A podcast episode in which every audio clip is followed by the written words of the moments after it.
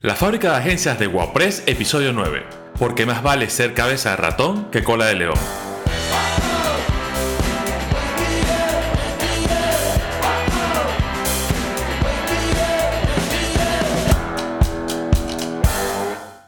Hola mundo, bienvenidos a la fábrica de agencias de WordPress, el podcast de las agencias de marketing altamente efectivas, donde aprenderás a escalar tu negocio con los mejores plugins y plantillas para WordPress, que te recuerdo, están todas incluidas en WordPress, el primer y hasta ahora único servicio de hosting todo incluido que garantiza la velocidad de carga de tu web.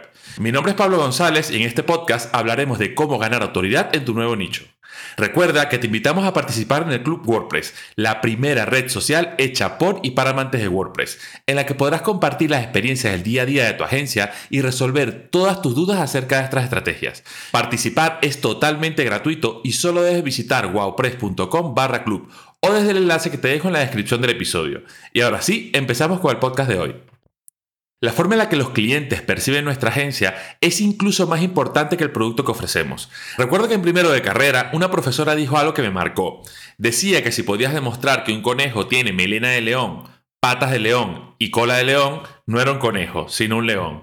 Puede llegar a ser muy frustrante, pero no deja de ser real. La percepción que un cliente tiene de tu marca, sobre todo antes de probarla, poco tiene que ver con la calidad real de lo que ofreces y todo que ver con la forma en la que lo percibe. Es la razón por la que la mayoría de las personas ni siquiera ve las características técnicas de un iPhone. Simplemente sabe que son buenos y ya está. Y esto se debe a que el halo de calidad que envuelve esta marca va mucho más allá de investigar que de hecho su competencia por precios similares o incluso más bajos tienen mejores prestaciones a nivel de hardware. Lo que no tiene, y lo digo como chico Apple que soy, es ese halo de calidad que está alrededor muy seguramente de su software. La autoridad de tu nuevo nicho no es nada diferente al concepto de autoridad de cualquier marca. Es decir, va a estar íntimamente relacionada con la forma en la que tu público percibe tu empresa, de cuánto confía de lo que dicen sobre tus productos y servicios y del grado del que te ven como alguien que sabe y es bueno en lo que hace. Pensémoslo así, si la conciencia de marca es lo que utilizas para que la gente te encuentre, la autoridad de marca es lo que necesitas para que se quede en el tiempo suficiente para hacer una venta. Así que en el capítulo de hoy es hora de que hablemos de las formas más efectivas de cultivar esa autoridad de marca en tu nuevo nicho. Lo primero que podría recomendarte es que tengas paciencia. Esto no es una carrera de velocidad, sino de resistencia. Como la mayoría de las formas de confianza y reputación, no puedes construirla de la noche a la mañana ni con prisas. La buena noticia es que en comparación con cuando eres una agencia generalista, es que estabas compitiendo en una carrera con obstáculos de 100 kilómetros contra 1000 maratonistas y las agencias nichos están en una carrera de 10 kilómetros planos compitiendo con 10 corredores.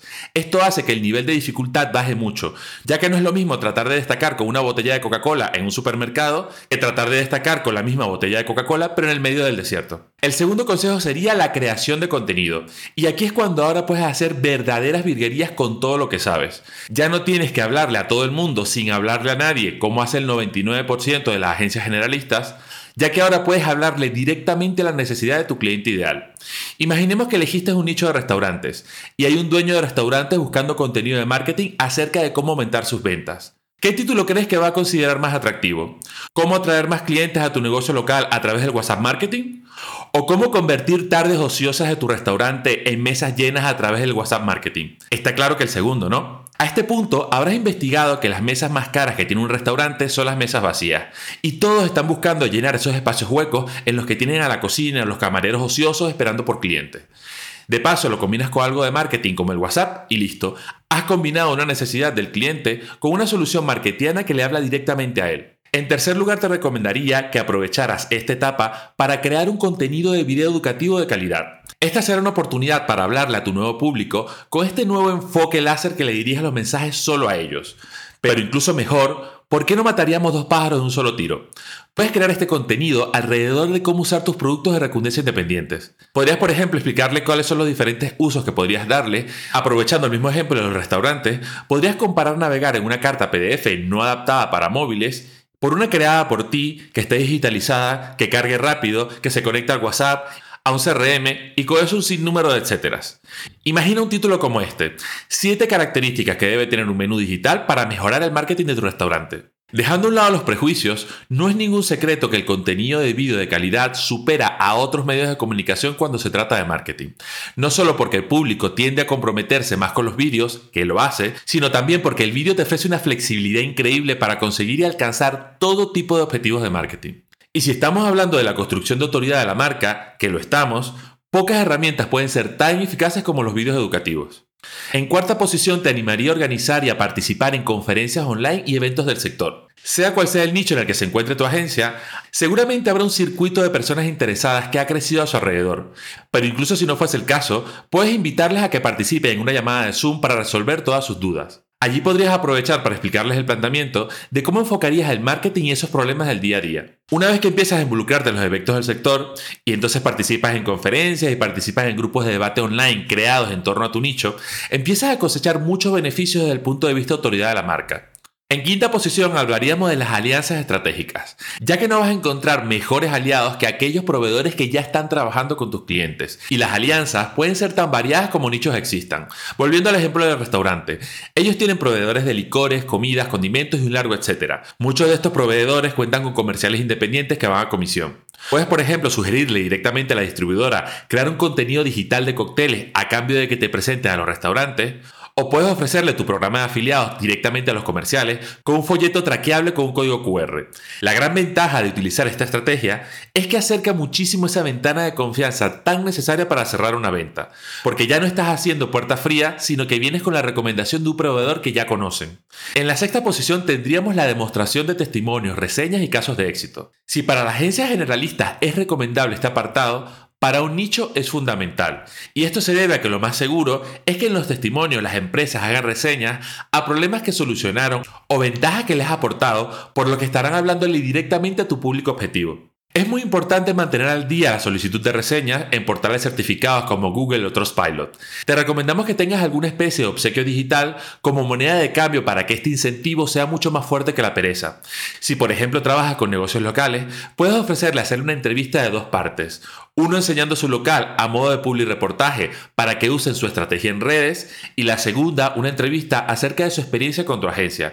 Es un ganar-ganar de los que los clientes poco se pueden resistir. Es más, este cliente puede proporcionar datos realmente útiles sobre su sector o detalles sobre el funcionamiento de tu empresa sin que ni siquiera parezca que estás golpeando a tu audiencia con un mazo de marketing. Todo ello mientras alimentas tu autoridad de marca compartiendo historias de éxitos en las que tus clientes potenciales pueden verse reflejados. En séptima y última posición, tendríamos la creación de un podcast del sector. Aunque los podcasts existen desde hace bastante tiempo, su formato ha experimentado un aumento de popularidad en los últimos tiempos. En parte porque el público se ha acostumbrado a este nuevo formato y también porque se ha hecho mucho más accesible en todas estas plataformas digitales como por ejemplo Spotify o YouTube Music. Y lo mejor de todo es que los podcasts apenas compiten con el resto de tus esfuerzos de marketing por la atención de tu audiencia, ya que están pensados principalmente como un tipo de contenido de audio que la gente consume mientras se ocupa de otras cosas. En este sentido, crear y organizar un podcast relevante para tu sector te ofrece una oportunidad única de abrir tu marca a un público totalmente nuevo, sin dejar de crear una sinergia perfecta con el resto del contenido de autoridad de tu marca. En este sentido, puedes crear un podcast en solitario, con alguien del equipo, haciendo entrevistas a los clientes, a personalidades del sector o combinarlos todos. La decisión del formato del podcast es muy personal. Hay quienes les gustan crear un contenido semanal de una hora y nosotros, por ejemplo, hemos preferido tocar una temática diaria durante 10 minutos. Nuestra estrategia va de que no sea una información muy densa, sino que queremos ir justo al grano a la vez de que estamos en el top of mind de nuestras agencias todos los días. Al principio se te hará un poco follón mientras te acostumbras, pero ya verás cómo eventualmente se te hace de lo más natural. Así que antes de finalizar te voy a dejar algunos consejos. No te obsesiones con la parte técnica. Ve a Amazon, compra un buen micrófono y empieza lo antes posible. Procrastinar la decisión no te va a llegar a buen puerto. Y no estamos hablando de un programa de radio. ¿Qué es lo peor que puede pasar? Que no te guste lo que dices o cómo suena, no pasa nada, borrar y volver a grabar. Pero tampoco te pases con esta técnica. Es mucho mejor tener algo 50% bien hecho que el 100% de la nada. Te recomiendo que uses las primeras dos semanas o incluso el primer mes para planificar tu podcast. Haz un trabajo de investigación previo y busca muchos titulares para tus capítulos. Esto te ayudará a no quedarte en blanco de ideas. Empieza a seguir en redes sociales a muchos referentes del sector. Si son en inglés, mucho mejor, ya que suelen crear muchísimo contenido de nicho y esta es una grandísima ventaja, ya que puedes inspirarte, que no copiarte, de los temas sabiendo que hay alguien allí fuera que le está funcionando. Reserva unas dos horas a la semana para meter más titulares en tu lista y ahora que sigues a mucha gente que crea contenido del sector, cada vez que te aparezca algo interesante, anótalo en tu gestor de tarea para que no te pierdas de la temática. Sé constante, comprometido y honesto y no te comprometas a entregar un contenido que no vas a cumplir. Yo, por ejemplo, he decidido hacerlo diariamente durante 10 minutos porque odiaría tener que hablar de la misma temática durante una hora, pero lo que me quito de responsabilidad extendiendo los podcasts, me lo sumo editando y buscando titulares. Digamos que lo comido por lo servido. Trata de grabar un mes vista de contenidos antes de salir por primera vez al aire y nunca permitas quedarte sin más de dos semanas de capítulos a la vista.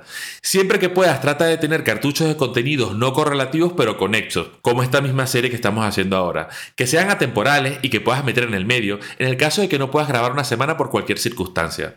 Te puedo decir por experiencia propia que el primer capítulo me tomó un fin de semana entero y en estas últimas 48 horas entre semanas he grabado 4. Estoy súper convencido y es mi meta que llegaré al punto en el que me costará grabar los capítulos de toda la semana en un par de días laborales o un solo sábado o domingo con la práctica. Bueno, esto fue todo por este episodio. Nos vemos mañana donde hablaremos de ganar relevancia a través de un marcado punto de vista. Recuerda pasearte por nuestra web y registrarte en el Club WordPress, la primera red social hecha por y para amantes de WordPress, donde compartiremos y responderemos todas tus dudas acerca de este fantástico CMS. Nos vemos mañana. Chao, chao.